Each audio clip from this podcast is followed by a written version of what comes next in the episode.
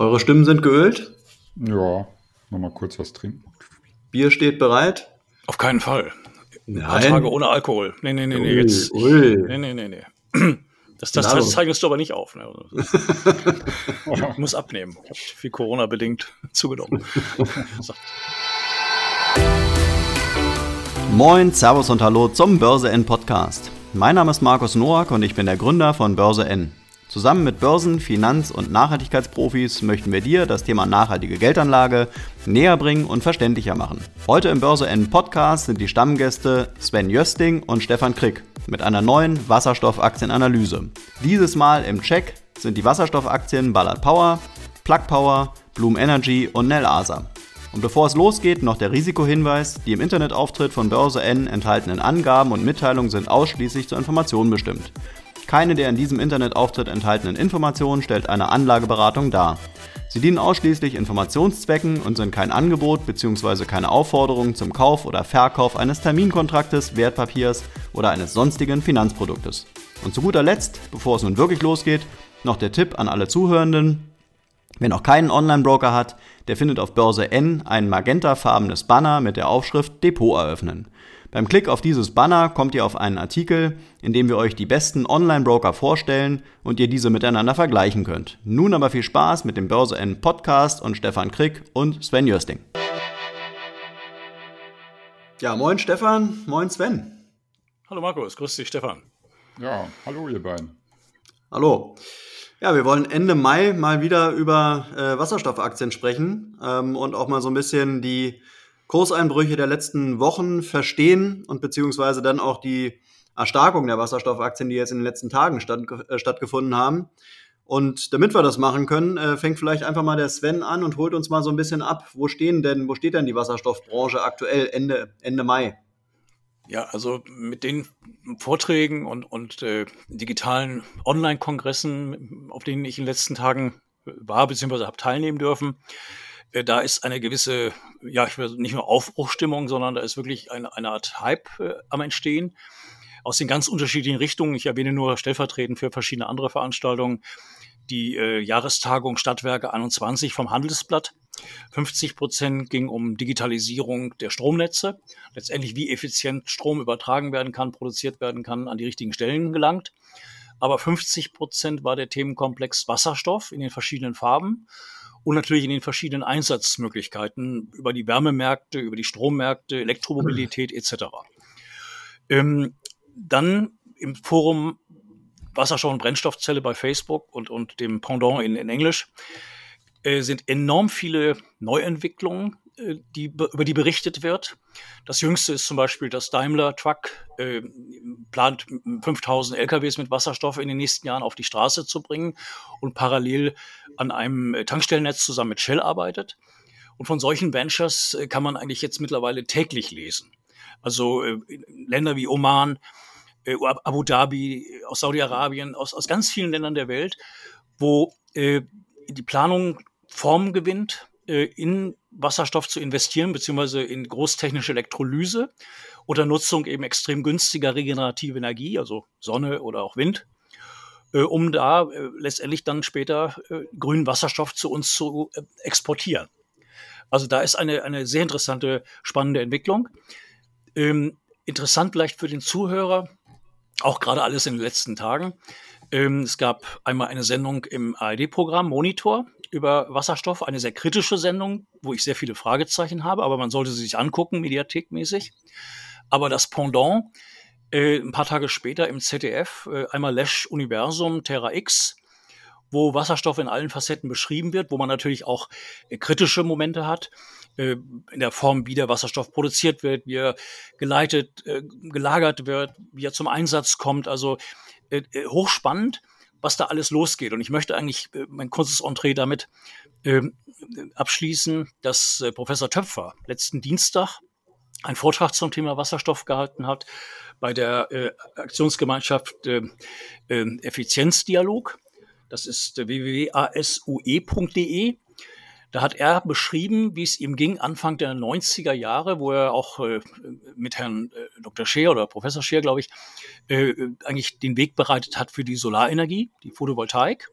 Und damals, er nannte eine Zahl, ob die stimmt, mag jetzt dahingestellt sein, aber um, um aufzuzeigen, wo es hingehen kann, dass eine Kilowattstunde Solarenergie im Jahre 90 bei einem, einer Mark lag, einer D-Mark lag und heute bei einem Eurocent, je nachdem, wo man es produziert. Auch äh, in Bezug auf die Diskussion, die wir in Deutschland haben, wo denn die ganze regenerative Energie herkommen soll. Und äh, das ist an sich spannend, weil auch alle diese äh, Personen oder, oder Ergebnisse der Kongresse haben eigentlich ergeben, der Weg ist klar vorgezeichnet. Es kommt jetzt eine gewisse Geschwindigkeit in alle Dinge hinein. Die Regulatorik muss sich noch ändern. Das heißt, da ist noch zu viel Ballast eigentlich da oder gewisse Verhinderungen. Das sehen wir in Deutschland an, an verschiedenen Ministerien, die unterschiedliche Strategien verfolgen, weil sie die einen nur grünen Wasserstoff zulassen wollen, die anderen den blauen als Übergang. Also da sind noch ein paar Stellschrauben äh, zu drehen. Aber weltweit sind im Augenblick Projekte fast von einer Billion Dollar underway. Und ganz vorne sind die Asiaten. Und hier auch ganz spannend, ich hatte eine, einen Kontakt mit äh, einer befreundeten Chinesin aus Shenzhen. Das ist ja eine, eine sehr wirtschaftsstarke Region, die Hongkong mal den Rang ablaufen soll. Äh, und, und danach äh, heißt es wohl, dass eigentlich täglich erwartet wird, dass Chinas Regierung einen konkreten Betrag benennt dessen, was China in den Themenkomplex Wasserstoff zu investieren bereit ist. Das heißt, im, im Fünfjahresplan oder im Vierjahresplan ist das drin, aber ist noch kein Betrag genannt worden. Das Einzige, was wir jetzt eben wissen, dass 100.000 Nutzfahrzeuge in den nächsten drei Jahren mit Wasserstoff äh, in China betrieben werden sollen und eine Million Fahrzeuge inklusive auch PKWs bis zum Jahr 2030 und hierzu äh, die Infrastruktur in Gang kommt. Also Sinopec baut jetzt 1000 Wasserstofftankstellen. In Südkorea gibt es einen Anbieter mit 1600.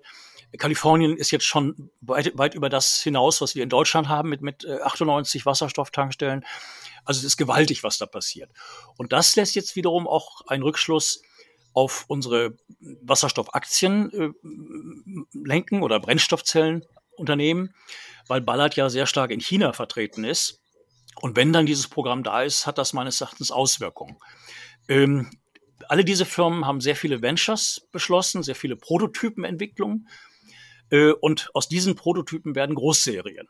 Und das äh, antizipiert meines Erachtens die Börse. Das heißt, dieser starke Kursanstieg, also diese Kursexplosion von Ende Oktober letzten Jahres bis Ende Februar dieses Jahres, wo ja teilweise Ballard, Blum und wie sie alle heißen, sich im Kurs um 50 Prozent nach oben bewegt haben, und dann anschließend äh, genauso stark wieder fielen, teilweise sogar noch ein bisschen mehr, dass wir jetzt in einer typischen Konsolidierung uns befinden, aber meines Erachtens wir nicht mehr weit davon entfernt sind, dass wir einen stabilen langfristigen Aufwärtstrend jetzt als nächstes erleben werden. Es ist eine gewisse Grundskepsis da. Viele Anleger sind jetzt erstmal enttäuscht, weil sie die Unternehmen vielleicht auch falsch eingeschätzt haben, weil sie noch nicht verstehen, dass da ein Megatrend beginnt, der natürlich nicht in einer Woche sich entwickelt, sondern der Jahre braucht.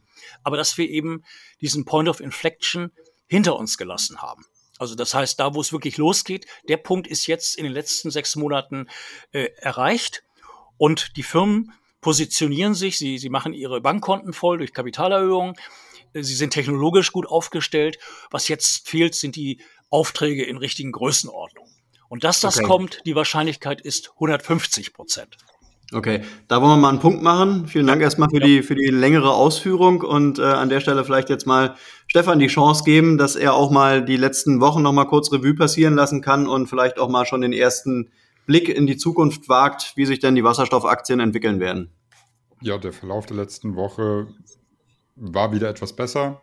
Äh, wie das Sven vorhin schon gesagt hat, gab es, äh, also man kann es eigentlich auch nicht mehr Konsolidierung nennen, wenn Kurse um mehr wie 50 Prozent einbrechen. Deswegen, es war schon äh, ein, ein waschechter Crash im Wasserstoffsektor, ja. Ähm, ich hatte im letzten Podcast auch gesagt, der Abverkauf fand aber nicht nur im Wasserstoffsektor statt, sondern allgemein im Tech-Sektor, also auch alles, was so mit Digitalisierung und Cloud zu tun hat, äh, wo die Unternehmen auch noch keine Gewinne machen. Deswegen ähm, habe ich das auch nicht so äh, kritisch gesehen, weil wenn jetzt, sag ich mal, sich bei, bei steigendem Gesamtmarkt die Wasserstoffbranche die einzige ist, die sich dann nach unten bewegt, dann wäre das schon, äh, sag ich mal, ein, ein großes Problem. Ja, so hat sich jetzt Wasserstoff auch wieder ein bisschen gefangen, wie die äh, Tech-Aktien.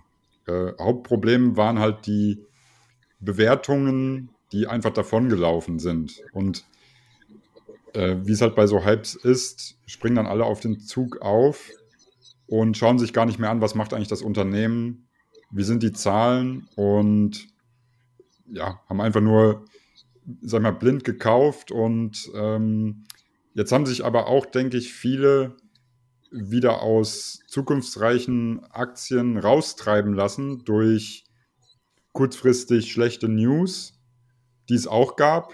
Äh, zum Beispiel bei Plug Power oder äh, Nel Asa, da kommen wir ja gleich noch zu, ähm, die jetzt wirklich eine sehr, sehr große Angst haben und quasi alles liquidiert haben und erstmal gar nichts mehr damit zu tun haben wollen. Ja, also so diese, diese Haltung habe ich auch jetzt schon öfters mitbekommen.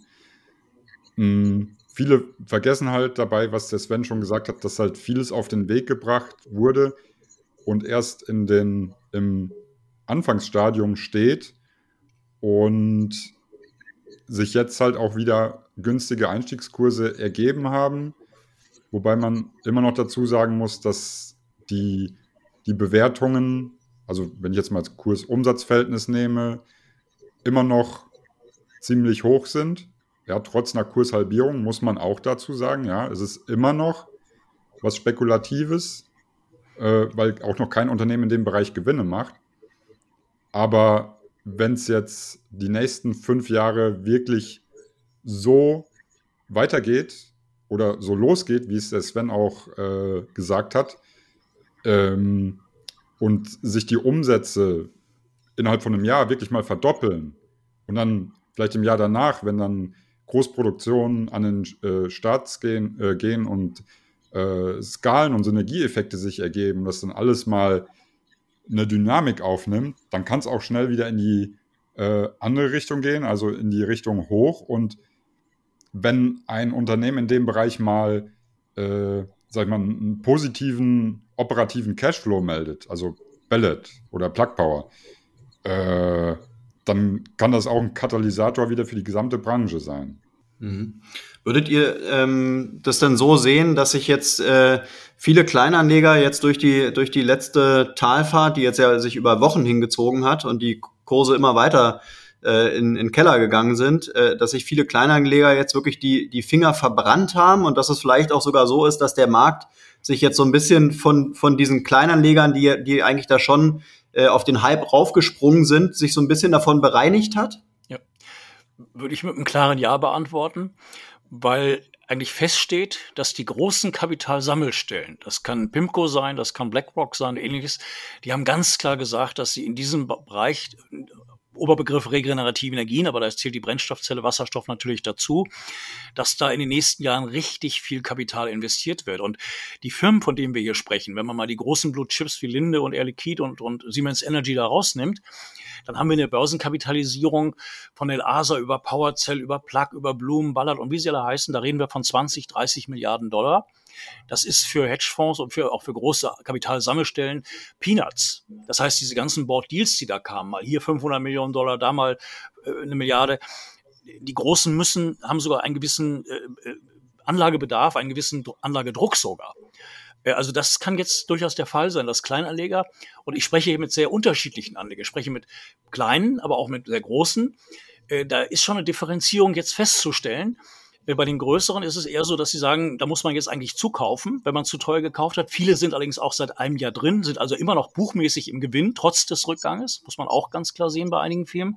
Denn eine Ballard stand vor einem Jahr bei 8 Euro und ist jetzt zwar bei, bei, bei 13, 14, aber sie war bei 40 und, und ist immer noch für manche im Gewinn. Aber diese äh, Spreu vom Weizen trennt sich jetzt. Also äh, gerade diese Zurückhaltung vieler Kleinanleger oder das, was Stefan beschrieben hat, äh, sogar eine gewisse Angst, weil jetzt dieser Rückgang gekommen ist. Das ist eigentlich ein Zeichen, dass es meines Erachtens jetzt wieder weitergeht im langfristigen Trend nach oben, weil jetzt eigentlich ja viele, die, die zu kurzfristig da orientiert waren, ich will mal sagen, das Schiff verlassen haben. Und das ist ja kein sinkendes Schiff, sondern ein in Fahrt befindliches Schiff. Also da mhm. äh, ist sicherlich äh, manches dran, was du gerade gesagt hast. Mhm, mhm. Also ich glaube, man muss auch, ähm, das ist ja, glaube ich, genau der Punkt, dass das Thema Wasserstoff äh, ja wirklich ein Zukunftsthema ist. Ja, jeder, der jetzt irgendwie sagt, okay, die Kurse sind jetzt zwar in den Keller ge ge gepurzelt äh, und deshalb glaube ich nicht mehr dran, ist ja eigentlich äh, wirklich falsch beraten. Das muss man ja wirklich dazu sagen. Und die Zeichen stehen ja eher auf äh, eine gute Entwicklung, als dass, dass man sagen könnte, das Thema geht zurück. Ja, also die ganzen äh, Politiken welt, weltweit gehen ja auf das Thema. Äh, jetzt hat man gelesen, dass auch Siemens Energy jetzt wohl auch äh, in grünen Wasserstoff investiert, in, in Dubai, glaube ich. Ähm, also da, da passiert ja wirklich viel. Große Unternehmen mit großen Namen entscheiden sich für diese Technologie. Da könnte ich als Kleinanleger doch sagen, also was will ich mehr? Ja, wenn diese ganzen großen äh, ähm, ganzen Großen äh, sich dafür entscheiden, warum soll ich mich als Kleiner dagegen entscheiden? Mal im ja, Raum gefragt. Ja, nur da ganz kurz. Äh, für kleinere Anleger ist es besser. Da haben Stefan und ich, äh, denke ich, auch 100 Prozent die gleiche Meinung oder haben auch schon öfters drüber gesprochen. Dann lieber ein Fonds, der mhm. den ganzen Themenkomplex komplett abdeckt, eben von den Gaseherstellern ja. über Siemens Energy bis zu Plug Ballard, wo eben alles drin ist wo man einen Betrag X anlegt, den man aber auch nicht jetzt auf Sicht eines Monats dort investieren sollte, sondern mehr auf Sicht von ein, zwei, drei Jahren und vielleicht sogar äh, Cost Average. Das heißt, dass man einen Betrag X als Basisinvestment drin hat und dann sagen wir jeden Monat, äh, je nach Geldbeutel und dem, was man an Geld über hat, dann sukzessive da investiert, um einen guten Durchschnittskurs zu bekommen. Mhm. mhm. Also auf Einzeltitel setzen, das haben wir immer hier an dieser Stelle auch gesagt, ist natürlich wie Zahl bei Roulette. Das ist klar. Und man muss mhm. die Firma eben auch kennen, in die man investiert. Mhm. Und äh, auf keinen Fall, und das haben wir auch öfters hier gesagt, auf keinen Fall auf Kredit kaufen. Weil dann ist natürlich so ein Kursrückgang fatal, weil dann ist das EK weg auf einmal. Wenn eine Aktie 50 Prozent fällt, dann sagt die Bank äh, bitte neues Eigenkapital. Oder wir verkaufen, mhm. äh, um, um den Kredit zu decken. Also das mhm. muss man immer wissen. Das sind so, so Grundsatzerfahrungen äh, und, und, und Empfehlungen an der Börse. Mhm. Wobei man ja auch an der Stelle sagen muss, äh, was, was will der Kleinanleger überhaupt? Ja? Also wenn ich jetzt mit 5.000, 10.000, 20.000 in eine Einzelaktie investiere, selbst wenn sich dann verdoppelt, dann wird ja da auch nicht die Welt draus. Ja? Also dann bin ich ja danach auch nicht reich. Ja, wenn, wenn sich's verdreifacht, vervierfacht, dann ist es ganz, ganz schön irgendwann. Ähm, aber die wirklich dicken Gewinne machst du ja erst, wenn du wirklich auch viel Spielgeld hast. Also von daher ist es doch eh eine Diskussion, die jetzt gar nicht so interessant ist. Also es ist ja eher eine, eine ideelle Geschichte, dass ich sage, okay, ich glaube an diese grüne Technologie. Ich will den Trend irgendwo, diesen Nachhaltigkeitstrend, da will ich dabei sein, den will ich unterstützen. Ich will irgendwie auch was haben, dass ich halt wirklich davon partizipiere. Ähm, aber dass ich jetzt da wirklich die großen Gewinne mitnehmen kann, da also würde ich doch fast eher empfehlen, lieber dann eben so wie du sagst, in irgendeinen Fonds gehen, sicher das Geld anlegen, sechs, sieben, acht Prozent vielleicht mitnehmen. Ähm, aber alles andere ist doch als Kleinanleger eh Quatsch, oder? Naja, man will natürlich auch ein bisschen spielen, äh, zocken kann man das auch nennen. Dann ist es so, das hängt von der Anlegermentalität ab, äh, ob es jetzt äh, erfahrene äh, Anleger mit einem gewissen Lebensalter sind oder ob es jetzt die, die vielen hunderttausend Jugendlichen, will ich fast schon sagen, oder Junganleger, die jetzt überhaupt erstmal mit der Börse überhaupt so, so ein erstes Gefühl, so eine Art Tuchfühlung äh, eingehen. Also das ist natürlich immer die Frage, was, was will man erreichen? Mhm. Und man muss eben sehen, Börse ist, ist keine Einbahnstraße und es gibt viele Einflussfaktoren natürlich. Ähm, aber wenn man sich mit einer Branche oder diesen Werten beschäftigt und, und wie Stefan es eben auch sagte, also wenn man diesen, diesen, diese, diese, diesen Langfristtrend äh, sieht und eine gewisse Projektion dort reinbringt, Visionen reinbringt, dann ist das natürlich eine hochspannende Sache. Mhm. Und dann geht es um die Prozente. Das heißt, auch wenn jemand wenig anlegt, wenn sich das verdoppelt, ist es trotzdem eine Menge Zuwachs. Also äh, auch relativ, das ist dann wieder individuell natürlich. Ne? Ja, ich glaube, Stefan wollte dazu noch was sagen, hat herrlich gelacht. ja, so wie du das eben formuliert hast, äh, äh war ein bisschen amüsant. Ähm, sag ich mal, wenn sich, ja, was, was will ein Kleinanleger, wenn sich 10.000 Euro vervier- oder fünffacht haben?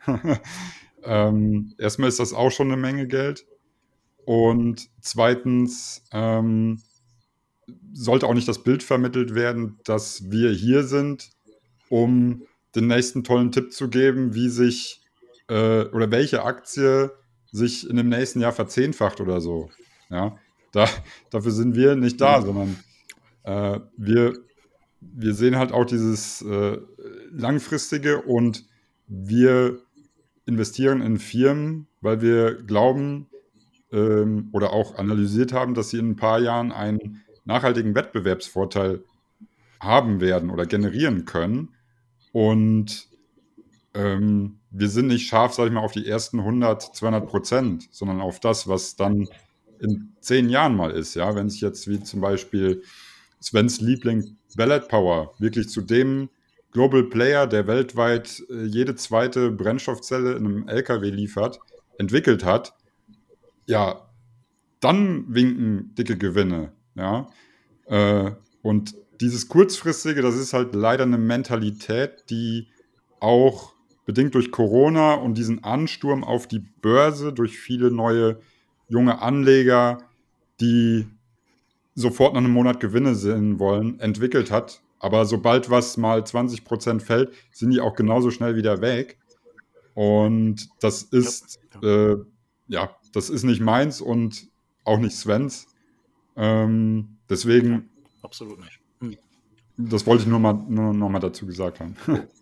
Wobei das ja eventuell auch eine Aussage ist, die sich ja irgendwo auch widerspricht. Ja? Also wenn ich sage, ich investiere in, äh, in, in, in Wasserstoffaktien, äh, du sagst selber, da ist noch keine Wasserstoffaktie dabei, also kein Unternehmen dabei, was Gewinne macht. Das heißt, das ist also unabhängig davon, dass man in Aktien investiert, was eh schon Risiko ist, äh, dann auch noch in Wasserstoffaktien ist ja High Risk im Prinzip, ja. Das sind keine, keine, äh, ähm, keine gefestigten Unternehmen, so wie, wie, weiß ich, wie eine Daimler-Aktie, die seit Jahrzehnten da ist. Ähm, da kann ich ja nicht sagen, okay, ich investiere da mal eben 10.000 Euro und die wird es auch noch in fünf Jahren geben, in zehn Jahren geben und die Entwicklung ist äh, aufgrund der Historie relativ klar. Ja? Das, ja, das ist ja die Basis der Spekulation. Das heißt natürlich, wenn du einen Blue Chip kaufst, dann ist es ein etabliertes Unternehmen, wo auch eine gewisse Dividendensumme zur Verfügung stellt. Äh, wo große Fonds drin sind, eine gewisse Marktkapitalisierung da ist. Aber als Anleger möchte man natürlich auch am Anfang einer neuen, äh, eines äh, Stichwort Megatrendes dabei sein. Und äh, das ist nichts anderes, da kommen wir nachher ja noch ein bisschen drauf, auf Tesla. Das heißt, wer vor sechs, sieben Jahren oder eigentlich sogar vor zwei Jahren in Tesla investiert hat, hat sein Geld im Augenblick verzehnfacht. Äh, unabhängig davon, dass da jetzt im Augenblick mehr Erwartungen sind als, als wirklich äh, Fundamentaldaten, die diesen Kursanstieg rechtfertigen wo es auch umgekehrt sogar, wo sogar dieser Hype, der jetzt da drin ist, äh, sogar ins Gegenteil verkehrt werden könnte. Also auf einmal, dass sogar zum Einbruch kommt, wenn bestimmte Entwicklungen nicht eintreten. Das sind ja mhm. Erwartungen, ne, was eine Firma macht, welche Technologie sie hat, was sie an der Technologie verdient. Äh, oder mhm. was Stefan eben sagte, auch mit der Anzahl der Stacks, die, die immer leistungsfähiger werden, die, die immer kompakter werden, die auch im Preis günstiger werden und gleichermaßen, und das ist manchmal spannend, so, äh, auch die Gewinnmarge sich erheblich erhöht. Also äh, nur ein Beispiel mit Bloom Energy. Die bauen ja Energieserver oder Brennstoffzellenkraftwerke netzunabhängig. Und die haben jetzt äh, es hinbekommen, Energieserver der nächsten Generation auf den Markt zu bringen, die 50 Prozent leistungsfähiger sind als ihr Vorgängermodell und gleichzeitig die Gewinnmarge sich fast verdoppelt hat auf 39 Prozent. Das heißt also, der Kunde hat den Vorteil im Preis, in der Leistung, aber Bloom verdient mehr Geld und kriegt auch mehr Aufträge dadurch. Äh, weil ganz andere Kunden auf einmal auf dieses Produkt aufmerksam werden. Mhm. Und wenn ich jetzt eine Blumen noch mal ganz kurz äh, äh als Beispiel nehmen darf, da hat jetzt Jeff Immelt, ein Vorstandsmitglied, 750.000 äh, Dollar letzte Woche in die Hand genommen und an der Börse zugekauft. Er hat das gleiche letztes Jahr gemacht, allerdings bei 10, 15 Euro, Dollar in der Aktie für eine Million. Jeff Immelt war der frühere Chef von GE, ist im Vorstand von, von äh, Blum Gleichermaßen ist jetzt der Europachef von Blum, ist, ist Stefan Reimelt. Ähm, und dann eben gibt es die GE-Meinung von dem Vorstandschef dort, dass in regenerative Energien, in Technologie massiv investiert wird. Das heißt, jetzt kann man sich als Anleger natürlich auch eine Story zusammenbasteln, wo Blum einerseits schon eine Milliarde Umsatz macht, viel mehr als alle anderen, äh, dass sie sagen, sie werden dieses Jahr Cashflow positiv, vielleicht sogar der erste Gewinn, Jahresgewinn in der Firmengeschichte mit stark steigender Tendenz. Die Firma sagt, mit dem jetzigen Auftragsbestand werden sie ein Wachstum von 25 Prozent im Jahr haben. Jetzt äh, geht das Geschäftsmodell auf ganz Amerika, auf die Welt, Europa. In Asien sind sie vertreten, in Südkorea. Das heißt, da hat man jetzt natürlich eine super Story, eine Technologie im Wasserstoffbereich, im Brennstoffzellenbereich, die dann noch eine Ergänzung erfährt, weil äh, äh, Blum sagt, dass ihre äh, Hochtemperatur-Brennstoffzellen, dass ihr System sogar dazu führt, dass sie selber Technologie haben, Wasserstoff für ein, anderthalb Dollar pro Kilo produzieren zu können, primär aus Biogas. Das heißt also, diese Firma zum Beispiel, äh, würde ich jetzt mal sagen, ist für mich das Paradebeispiel eines Unternehmens, was in diesem Markt eine Schlüsselfunktion bereits hat und meines Erachtens äh, eine große Chance besitzt, übernommen zu werden, weil ein großer mit dieser Technologie das Ganze nochmal richtig skalieren kann. Also diese Spekulation ist halt eben doppelt und dreifachgleisig. Also wenn mhm. man Auftragsbestände sieht, Technologie des Unternehmens sieht, Märkte des Unternehmens sieht und dann eben diese äh, am Rande genannten äh, Argumente, die, die äh, Treibstoff mal sein können. Und dann, was mhm. Stefan vorhin sagte, wenn ein solches Unternehmen, und da glaube ich, wird es eine Menge Übernahmen, Joint Ventures, Fusionen, Partnerschaften und so weiter geben, wenn ein großer in der Branche übernommen wird, äh, der eben über besonderes Know-how verfügt. Äh, übrigens, so ist NLASA entstanden. Die, die haben äh, eine amerikanische Firma übernommen, die hätten dieses ganze Know-how gar nicht gehabt. Äh, äh, über Proton Onsite, die haben sie damals in Amerika gekauft. Also da kommt jetzt vieles zusammen, wo man eben all in one in so einem Unternehmen wiederfindet. Ne? Also mit der Sonderspekulation, dass dann, falls wenn da mal eine Übernahme käme, dann natürlich der richtige Ertrag da ist. Und das zieht natürlich auch dann die ganze Branche natürlich mit. Ist mhm. auch klar. Wenn, wenn sowas mhm. eintritt, ohne Obligo. Du sagtest gerade, als Anleger möchte man, ja, ja. da sprichst du sozusagen äh, für Frau den auch. Anleger, ja, für den Anleger, den es ja so gar nicht gibt, weil auch die Anlagestrategien sind ja divers. Also du hast äh, dein Vorgehen, Stefan hat sein Vorgehen äh, und viele Kleinanleger und Kleinanlegerinnen, ja, die werden dann auch ihre, ja. Äh, äh, ihr, ähm, ja, ihr, ihr Gefühl haben und ihre Strategie entwickelt haben.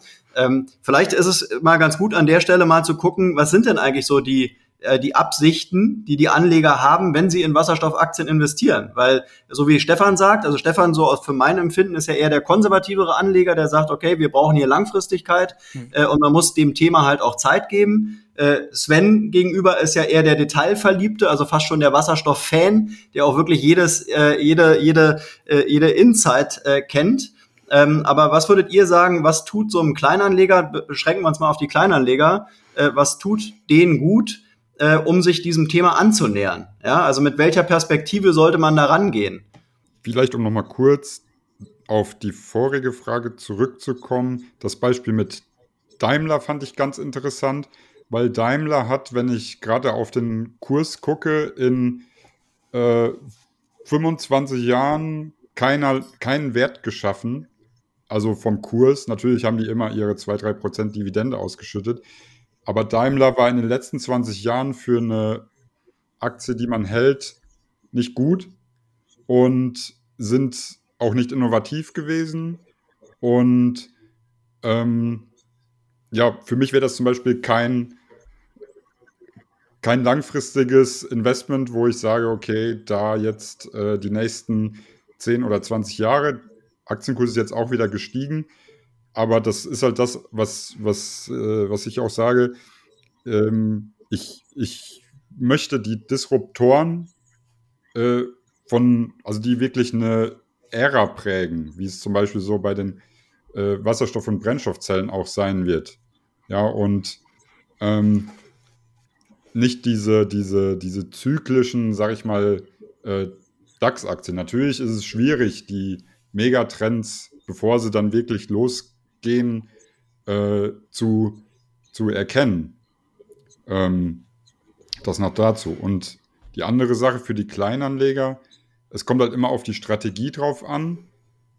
Ich würde halt zum Beispiel, oder es kommt auch auf die individuellen Verhältnisse drauf an. Ja? Will ich, bin ich risikofreudig und mir macht es gar nichts aus, wenn ich mal äh, auch, auch kurz, kurzfristig äh, die Hälfte weniger an Geld im Depot stehen habe, ja, der kann natürlich auch äh, mehr in sowas, ich sag mal, Spekulatives wie Wasserstoff gehen, ja. Aber wenn ich, ähm, wenn ich jetzt ein Kleinanleger bin, ja, der kurz vor der Rente steht, ja, und äh, vielleicht auch mal was ähm, sich als Zusatzeinkommen da rausziehen will, ja, da würde ich auf keinen Fall sagen, ja, jetzt äh, tu mal 50 Prozent deines Depots in Wasserstoff.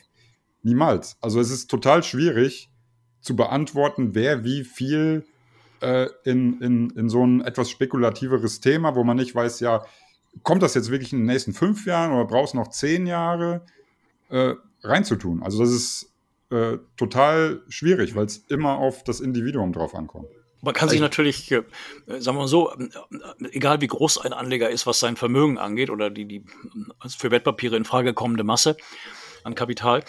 Man kann sich natürlich auch sehr gut informieren und das ist einer der, der, der Ratschläge von Warren Buffett. Das heißt, man sollte die Firma kennen, in die man investiert und nicht jetzt einfach irgendeinem Hype hinterherlaufen, sondern wirklich versuchen, äh, sich schlau zu machen. Und ich sehe es beim H2-Magazin mit den Blogs, da kann man sich reinlesen, man kann bei Facebook in diese Communities hineingehen und, und, und sehen, was da abgeht. Man kann da auch Fragen stellen, das machen viele, dass sie sagen, ich habe das nicht so richtig verstanden, hat jemand aus dem Forum da einen Tipp oder wie kann das erklären? Da gibt es natürlich auch die, die Börsenforen, wo ähm, natürlich äh, auch sehr gegensätzliche Meinungen aufeinanderprallen. Aber wenn man sich informieren will, dann kann man das eigentlich schon ganz gut machen. Die Informationen hatten wir früher nicht, die man heute zugänglich hat und die heute auch noch nicht mal was kosten. Also mhm. das ist schon, schon spannend. Mhm. Ja, also ich glaube, könntest du vielleicht damit abschließen. Ähm, ich glaube, äh, viele Kleinanleger, die halt jetzt in Wasserstoffaktien reingegangen sind, haben es halt wirklich nur gemacht, weil dieser Hype halt irgendwo wieder entstanden ist. Im letzten Jahr ja extrem. Ja, dann ist es halt dieses Jahr sind die meisten Kurse ja eigentlich nur runtergegangen. Ähm, und ähm, ja, irgendwo hat, haben wahrscheinlich viele Kleinanleger das schnelle Geld gerochen sich aber mit der Thematik einfach zu wenig auseinandergesetzt. Und wenn ich euch mal so zusammenfasse, dann ist eure, eure äh, ähm, Message ja eigentlich fast, äh, nimmt, also äh, beschäftige dich mit dem Unternehmen, ja. Ähm, und ich glaube, das ist auch genau das, was man machen sollte, oder? Bei diesem Thema, weil es halt wirklich am Entstehen ist, zwar auch jetzt schon über Jahre oder Jahrzehnte, aber äh, letztendlich, das äh, wäre wahrscheinlich so der Tipp, den man, den man halt Kleinanlegern geben kann, dass man sich mehr mit den Unternehmen beschäftigt. In dem Zusammenhang noch mal ganz kurz auf Daimler zu kommen. Äh, Daimler ist in der Brennstoffzelle seit über 30 Jahren drin. Äh, es ist wie bei VW und bei anderen auch. Man hat bestimmte Zeiten gehabt, wo es dann um Abwägungen geht. Welche Technologie nimmt man im Vordergrund? Welche Art von Motor? Welche Art von, von Treibstoff und so weiter? Und man hat dann das wieder eingestellt und jetzt kommt das alles ganz neu und Daimler äh, mit Volvo zusammen, wir haben ja eine Partnerschaftsfirma und die werden jetzt getrieben durch die Chinesen und, und die großen Lkw-Hersteller haben eigentlich alle durch die Bank erkannt, dass äh, der, der Lastenverkehr, der, der Schwertransport auf der Langstrecke enorme Vorteile in der Brennstoffzelle und im Wasserstoff sieht gegenüber der Batterie mehr in der Kurzstrecke. Das einzige Unternehmen, was, was das irgendwie überhaupt noch nicht zu verstehen imstande ist oder bereit ist, sich damit äh, in die Richtung zu bewegen, ist VW mit Traton. Das heißt, weil der Vorstandsvorsitzende absolut eine Aversion gegen, gegen alles hat, was mit Wasserstoff und Brennstoffzelle zu tun hat, weil er sich da so, ja, wie man sagen, auch vielleicht nicht so informiert hat, wie man es eigentlich machen müsste. Aber äh, wenn man jetzt in Daimler investiert, auch unter dem Aspekt der Brennstoffzelle, Wasserstoff, kann man das auch darstellen, weil ja diese äh, Truck-Sparte ja an die Börse gebracht werden soll. Und die größten Wachstumsperspektiven hat jetzt dort die Brennstoffzelle weltweit, weil natürlich überall durch die Klimaschutzabkommen oder die, die, die äh, Emissionsbedingungen, die in den nächsten Jahren äh, angepasst werden. Das heißt, dass also Dieselfahrzeuge in den nächsten Jahren nicht mehr verkäuflich sind. Und dann äh, muss sich dann der Logistiker entscheiden, kauft er ein batteriebetriebenes äh, Transportfahrzeug oder Nutzfahrzeug oder, oder setzt er äh, auf ein Hybrid oder, oder ein, ein Brennstoffzellenfahrzeug. Also das mhm. heißt, damit ist auch der Lkw-Bereich äh, mit wahnsinnigem Wachstum versehen. Und Hyundai hat da gerade eine Fabrik in China, die sie da bauen für LKWs mit Wasserstoff. Toyota plant sowas. Also äh, alle Großen sind in der Richtung aktiv. Und das Geschäftsmodell von Nikola, dass man eben die Technologie hat und gleichzeitig auch den Wasserstoff als, als Consumable mit anbieten will und daran Geld verdient, auch ein bisschen vergleichbar mit Plug, was die machen, äh, das zeigt sich jetzt, dass das Modell jetzt kopiert wird. Dass die großen Ölkonzerne wie Shell sehen, Mensch, das ist unser Zukunftsmarkt, Wasserstoff ist äh, Öl der Zukunft. Mhm. Oder, oder sogar die Gasehersteller, die, die nächsten Ölkonzerne werden, wenn man das im, im Sinn äh, bildlich sieht, äh, wie Wasserstoff, der grüne und in anderen Farben das Geschäftsmodell beflügelt. Hm. Ich meine, wenn wir das Beispiel Daimler schon heranziehen, dann muss man halt einfach sagen, die deutsche Industrie hat das Thema halt einfach verschlafen. Ja, in 2030, 2035 wird wahrscheinlich kein Auto, Automotor mehr unterwegs sein. Die Politik will die Autos von der Straße haben äh, und jetzt müssen sie es machen, also müssen nachziehen. Machen sie ja teilweise, aber ist halt einfach nur fatal, wie halt die Zeit irgendwo verschlafen wurde. Ähm, aber lass uns mal konkret werden und jetzt äh, uns die vier Wasserstoffaktien äh, vornehmen, die wir uns äh, heute auf die Agenda gesetzt haben und äh, fangen mal am besten mit Plug Power an. Da ist Stefan der Profi und erzählt uns doch mal, was ähm, ja die letzten Tage und Wochen bei Plug Power so los war und wie sich die Aktie wahrscheinlich entwickeln wird. Plug Power hat es äh, die, die letzten Wochen, sage ich mal, extrem hart getroffen, weil es natürlich auch das Unternehmen war, was am stärksten gestiegen ist. Also so gemäß dem Motto, äh, was am höchsten steigt, äh, kann dann am schnellsten fallen. Ähm, mhm. Das Problem ist halt so ein bisschen, ähm, man, man konnte halt nicht so rein, einschätzen auf dem Weg hoch, okay, was ist denn der faire Wert von Plug Power? Das kann man jetzt auch noch nicht richtig. Ja, jetzt hatte sich halt der Kurs in der Spitze von ja, 60 Euro auf äh, 16, 17 Euro, ähm, war, ja, 18 Euro, ähm, 70 Prozent gesunken. Und zu diesen allgemeinen oder dieser allgemein negativen Haltung, die dann aufkam gegenüber Wasserstoff- und Brennstoffzellen, kam dann halt noch bei Plug Power hinzu, dass sie ja dieses Bilanzierungsproblem hatten. Und das haben sie jetzt bereinigt. Also haben ihre äh, Bilanzen vom letzten Quartal und den letzten äh, Jahren rückwirkend bereinigt. Äh, kam sogar äh, oder hatten dann sogar einen kleinen ähm, Umsatzzuwachs sogar. Also das war ganz lustig. Ähm, und das hat natürlich dann wieder dem Kurs ein bisschen auf die Beine geholfen. Und äh, wichtig ist halt, wenn man natürlich in eine Aktie investiert, das Vertrauen. Und so wie Plug Power halt davor vorgegangen ist, also ähm, wirklich sehr medienwirksam offensiv, ähm, News gepusht, dann noch Kapitalerhöhung, äh, dann hatte der CEO auch ein paar Aktien verkauft. Das hat halt alles so ein bisschen Vertrauen entzogen und als es dann runterging, ging es halt ziemlich schnell, weil das Vertrauen halt so ein bisschen zerstört war. Jetzt muss man halt daran arbeiten, das Vertrauen wieder äh, langsam aufzubauen. Das hat man jetzt durch die Bereinigung, sag ich mal, in Gang gesetzt. Äh, was jetzt noch aussteht, ist, ähm, dass man an die äh, Nasdaq noch diesen, diesen Pfeiler liefert, damit man auch äh, da notiert bleibt. Das wäre auch wieder vertrauensbildend, wenn man das bis Ende nächsten Monat, da ist dann die Frist noch schafft.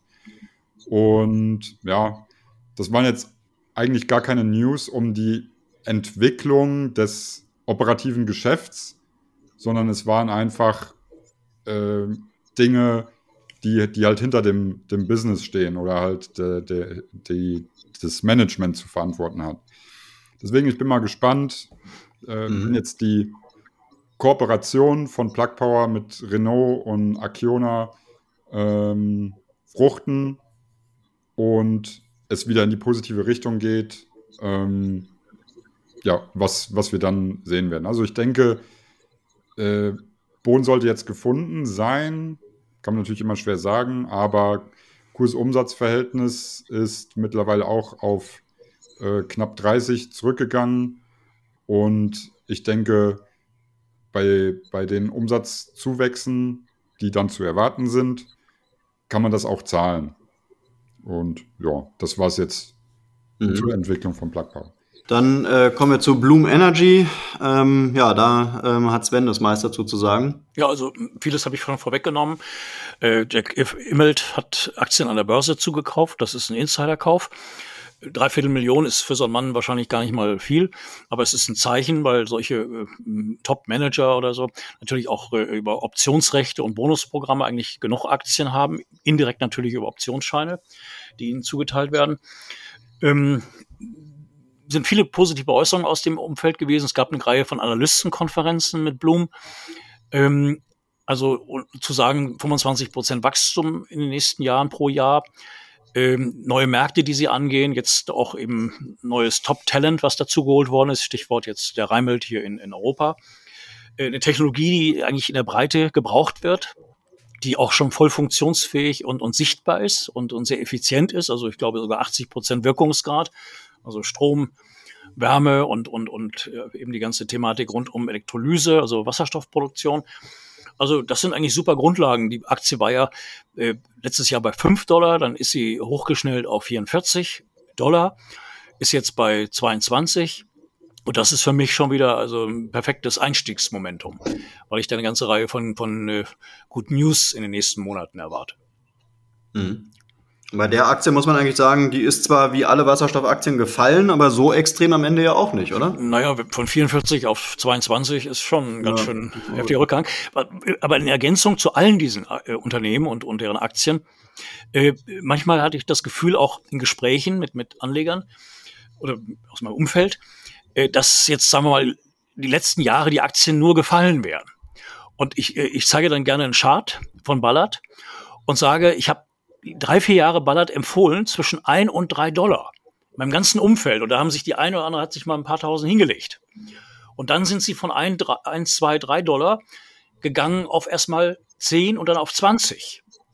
Und der Anstieg von 20 auf über 40 Dollar fand statt zwischen Ende November letzten Jahres bis Anfang Februar dieses Jahres, also in drei Monaten.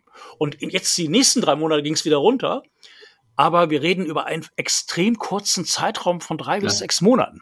Ganz genau. Das, das sollte man immer bitte berücksichtigen, bevor man da jetzt so, ja, so, so, so, so Negativszenarien äh, aufmacht. Genau, aber das ist doch genau der Punkt eigentlich auch, dass man mal sagen muss, also auch bei den, bei den Kursen, jetzt ganz egal, ob es jetzt Bloom ist oder auch bei Plug, der Peak, der war ja nicht, das war ja nicht so, dass sich die Aktie auf dem Niveau da Monate oder Jahre aufgehalten hat, sondern das waren ja ein paar Wochen bis ein paar Monate. Richtig. Also wenn man das jetzt mal mit einer Fußballtabelle vergleicht, dann war der äh, ewige in der zweiten Liga mal ganz kurz in der ersten Liga unter den Top 5 und dann war es auch um ihn geschehen. Also man trauert ja da jetzt nicht irgendwie einem Zustand hinterher, der da über Jahre lang äh, angehalten hat, oder? Von ja. daher, die Verluste lassen sich ja eigentlich verkraften. Und jetzt ist schon wieder ein sehr gutes Kaufniveau, wenn man das ja. wieder im Langfristchart übrigens auch sieht. Ja, ja. Okay, dann äh, kommen wir auch zu äh, Nel Asa und da ist wieder Stefan, unser Profi. Mhm. Ja, Nel Asa, wie alle Aktien, auch gefallen aus dem Bereich und ähm, sag ich mal, es war zu Beginn des Ausverkaufs so, dass sich komischerweise die europäischen Aktien ähm, also wie zum Beispiel Ceres Power, ITM Power und Nel Asa, noch etwas stärker gehalten haben wie die äh, amerikanischen. Und ja, das ging aber auch komischerweise über die letzten, über den letzten Monat verloren. Und speziell bei äh, Nel Asa hat der letzte Quartalsbericht, ähm, der kam, glaube ich, Anfang Mai raus, ähm, der hatte gar nicht gefallen, weswegen es da auch wieder kurzfristig zu einem Abverkauf kam. Der Grund war, dass ähm, ja, ein quasi Rekordverlust äh, vermeldet wurde. Der Umsatz ist zwar gestiegen, aber ähm, ja, das, das EBIT äh, da ähm, hat sie sich im negativen Sinn mehr als verdoppelt und die Analysten hatten da, äh, oder im Gegensatz zu den Analystenschätzungen, hatte sich das negative EBITDA war, war doppelt so hoch. So, so viel gesagt. Und ähm, ja, mhm. das war eigentlich eine große Enttäuschung, ähm, weil man da eigentlich schnell also mehr zugetraut hat. Und für mich ist das eigentlich gar nicht so ein ähm, Problem, weil ich sehe, was halt bei Nell Asa auch dahinter steckt, wie groß die Auftragspipeline ist. Und das ist jetzt wieder, wie ihr eben auch schon gesagt habt, ähm, so zu kurzfristig gedacht, auf diesen einen negativen Punkt jetzt wieder mit so einem heftigen Abverkauf zu reagieren, weil wie wir auch schon gesagt haben, wenn man sich als Investor Gedanken macht und man sich informiert hat, dann stellt man halt einen Business Case auf und sagt, ah, die Firma kann das und das, hatte die und die Umsatzwachs oder das, das und das Umsatzwachstum und ähm, wird von den Analysten so und so eingeschätzt die nächsten Jahre mit dem und dem Umsatzwachstum, da investiere ich jetzt rein. Und nicht, ach, heute steigt der Kurs 10%, ja, ich steige mal ein. Morgen sinkt der Kurs 10%, ja, nee, ich habe keine Lust mehr, ich steige mal aus. Also, das ist halt dann der falsche Weg. Und äh, ja, ich meine, wir kommen ja im, im, im nächsten Podcast, äh, geht, dreht sich ja voll um Nel Asa, deswegen will ich da ne, jetzt nicht noch mehr zu sagen, sondern Abverkauf einzeln und allein wieder durch so eine kurzfristige, einmalige negative Meldung getrieben. Es werden auch wieder fünf positive kommen. So. Ja. Okay, ja, Stefan sagt schon, im nächsten Börse End Podcast werden wir dann wieder eine Wasserstoffaktienanalyse machen. Diesmal ist dann tatsächlich Nel Asa dran. Ähm, aber um jetzt die vier Wasserstoffaktien noch abzuschließen, ähm, wollen wir noch kurz von Sven wissen, was Ballard Power gemacht hat, äh, sein viel umworbenes Unternehmen, was äh, ja wie, wie alle anderen Wasserstoffaktien auch in den letzten Wochen runterging, sich aber jetzt auch wieder gefangen hat und eigentlich ganz gut aussieht, oder? Ja, es muss eigentlich dieses Gap schließen. Es fiel ja dann runter von, von 20 auf 10, jetzt ungefähr 13 Euro. Äh, also vier, fünf Punkte, die ich glaube, die nächsten Tagen und Wochen äh, ausgeglichen sind, um dann von da aus wieder einen neuen äh, langfristigen Anstieg zu sehen. Also erstmal diese Delle, dass die vielleicht äh, auch schon sehr kurzfristig ausgeglichen wird. Also Ballard äh, macht es eigentlich richtig. Sie sind dabei, sich zu positionieren. Das heißt, sie haben eben diese Fabrik in China mit Weichheit zusammen für Stacks, für Nutzfahrzeuge, Busse unter anderem. Äh, dann haben sie in den letzten Wochen eine ganze Reihe von Partnerschaften initiiert, äh, Prototypenentwicklungen, die dann bei dem einen oder anderen in einen Joint Venture auch einmünden werden. Das ist für mich also ganz klar. Ob es nur die Canadian Pacific ist, äh, wo es um Umbau von Lokomotiven geht mit Wasserstoff, ob es äh, auch die Partnerschaft mit Male geht, die da ganz massiv was machen wollen, äh, ob es äh, mit ABB für Schiffe geht, ob es mit Siemens geht, die 22, 23 mit den ersten Zügen kommen, die mit Wasserstoff fahren und, und Ballard Insight haben. Äh, dann die ganze China-Fantasie bei Ballard. Äh, also, äh, und natürlich auch die Bilanzverhältnisse, also 1,2 Milliarden Dollar in der Bank, keine Schulden. Also die Firma positioniert sich gerade und aus vielen dieser Prototypen werden meines Erachtens in den nächsten Jahren Großserien. Also da kann man eigentlich meines Erachtens nichts falsch machen, wenn man äh, sich da ein paar hinlegt und, und kurzfristige Spekulationen, wie gesagt, auf diesen, äh, dieses Gap zu setzen, dass das geschlossen wird, dass wir also wieder auf, auf 20 äh, äh, Dollar kommen, beziehungsweise sogar etwas drüber, ähm, und von da aus dann ein neuer Aufwärtstrend äh, sich quasi entwickelt. Also die Hintergründe mhm. zum Unternehmen sind meines Erachtens erstklassig, äh, was allerdings, äh, das kann man als Kritikpunkt sehen, ich sehe es nicht so, aber man kann es so erwähnen, Firmen wie Plug Power oder andere machen sehr viel Investor Relations. Das heißt also, sie, sie bringen immer laufend News raus, sie, sie äh, versuchen auch so ein bisschen auch den, den, den Kurs oder die Kursentwicklung äh, mit, mit News oder mit Meinungen äh, zu fördern. Äh, das machen Unternehmen wie Bloom und Ballard überhaupt nicht. Das, das kann man manchmal äh, negativ einschätzen. Gerade wenn ich jetzt auch zum Beispiel Tesla nehme, wo jeden Tag irgendeine Meldung da ist, egal ob positiv, negativ, ist auf jeden Fall immer irgendwas, was da jeden Tag rausgeballert wird. Äh, diese Firmen, ja, sie mögen vielleicht zu konservativ sein, zu zurückhaltend sein, ist eine Art, die mir eigentlich besser gefällt als dieses Großschreierische. Gleichzeitig natürlich als Aktionär will man da wissen, was läuft da und, und nicht einmal im Monat so eine kleine Pressemitteilung über, über eine Partnerschaft, sondern man will natürlich auch sehen, Mensch, hier 100 auf 100 Stück Busse, Stacks für Busse oder, oder 50 davon oder 100 davon oder äh, Auftragszahlen. Äh, und das machen die beiden Firmen in dem Sinne nicht. Blum zum Beispiel hat eine Strategie, dass sie diese 300, 400 äh, Aufträge, die sie jedes Jahr reinbekommen für Server, dass sie die eben nicht äh, benennen, wenn die Aufträge reinkommen, sondern einmal im Quartal so eine grobe Zahl einfach reingeben. Ähm, da, da würde ich mir wünschen von Firmen wie Ballard, wenn sie da ein bisschen aggressiver, äh, also auch mal ja, öfters mal eine News bringen.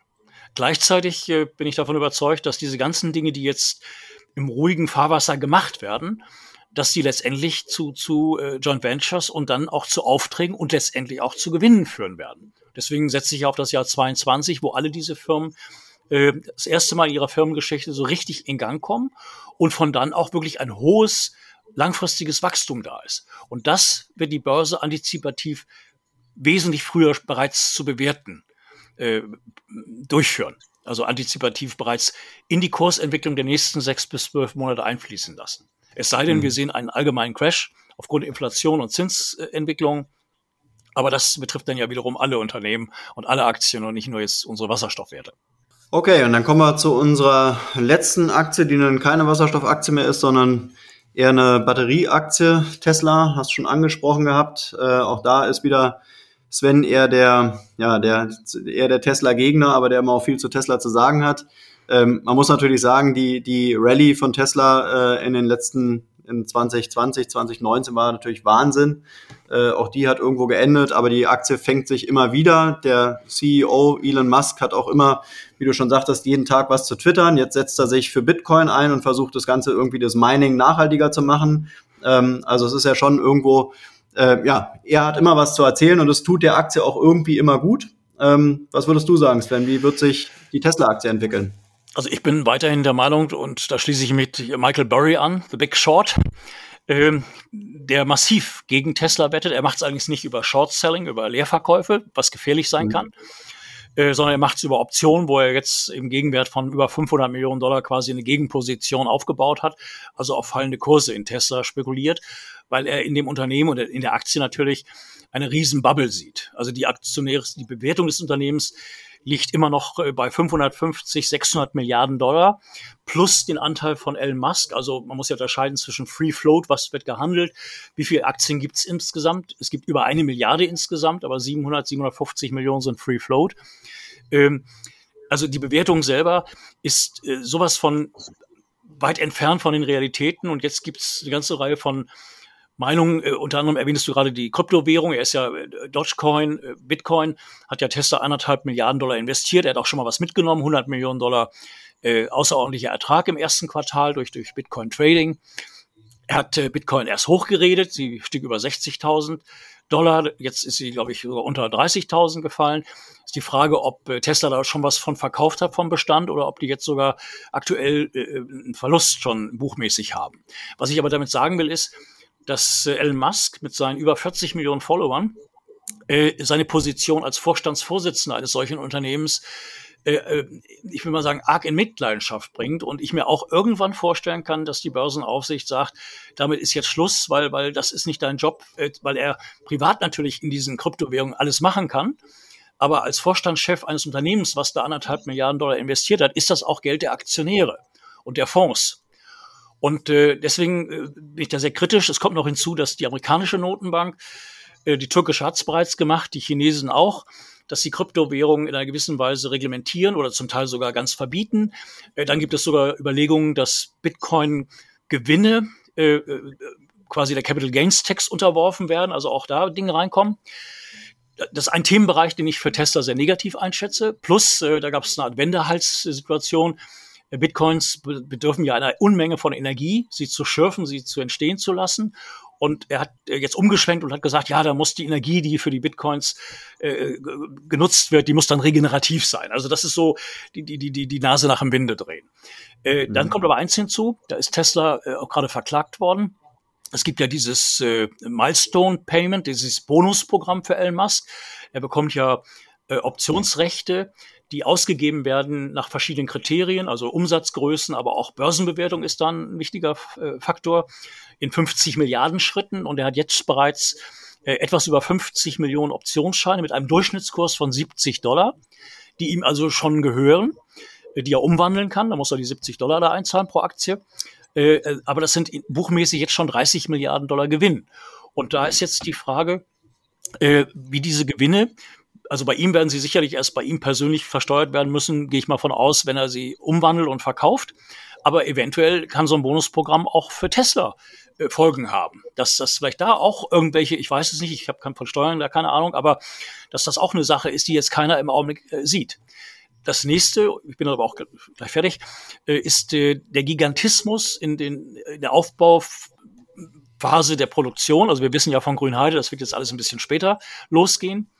Ähm, das zweite, jetzt gab es gestern die Meldung, dass er auch in Russland plant, ein Werk zu, aufzubauen. Äh, in Indien äh, sind Gespräche, äh, Texas, Austin äh, läuft ne, für den, den Cybertruck. Und jetzt gibt es die ersten Hinweise, dass, dass die Qualität der Autos vielleicht nicht mehr so gut ist, weil Elon Musk vor allem auf, auf Menge setzt und nicht auf Qualität. Jedenfalls so scheint es. Äh, also es sind ja alles Meldungen, die man bei Bloomberg, bei Forbes überall lesen kann, in den Foren. Also ich bin mal gespannt, wie dieses Quartal äh, ausfällt. Das ist ja nun auch in, in einem Monat zu Ende. Und ob dann Bitcoins was beigetragen haben. Äh, und die Regulatory Credits, die Emissionsrechte, die man Fiat verkauft hat, das ist jetzt auch vorbei.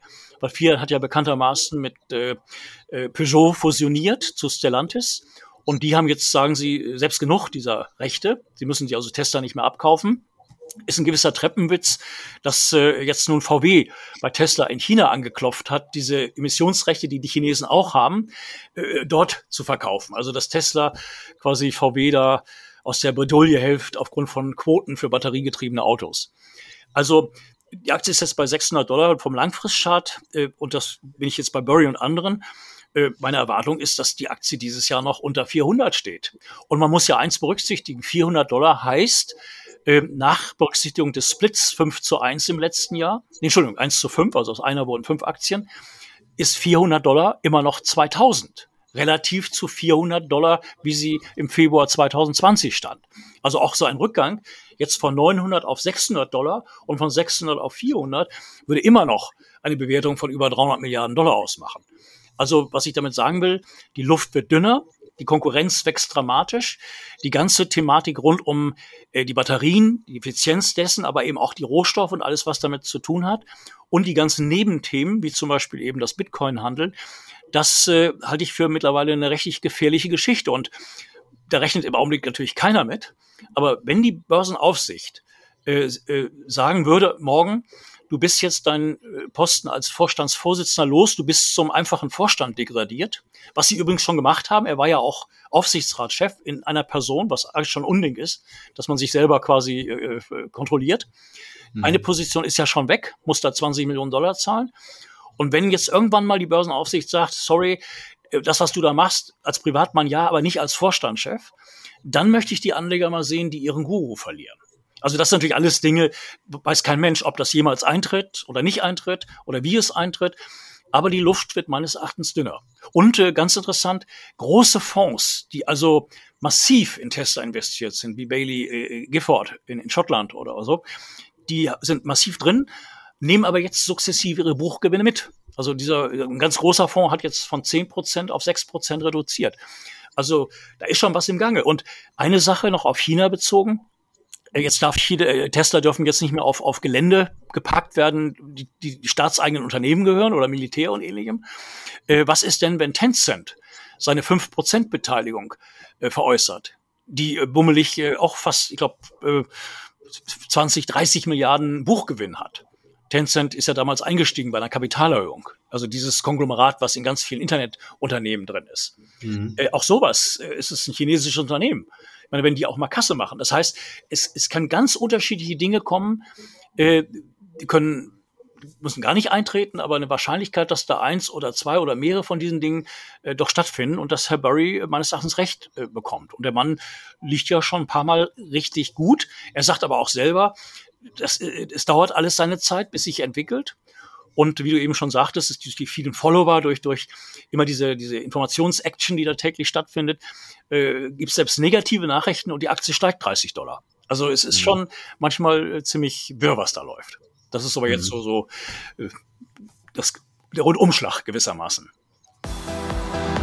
Das war's auch schon wieder mit dem Börse N Podcast zum Thema nachhaltige Geldanlage. Es würde mich freuen, wenn dir diese Folge gefallen hat und du uns bei den gängigen Streaming-Plattformen abonnierst, einen Kommentar da lässt oder einfach deinen Leuten von unserem Format erzählst. In diesem Sinne, besten Dank fürs Zuhören und bis zum nächsten Mal, euer Markus.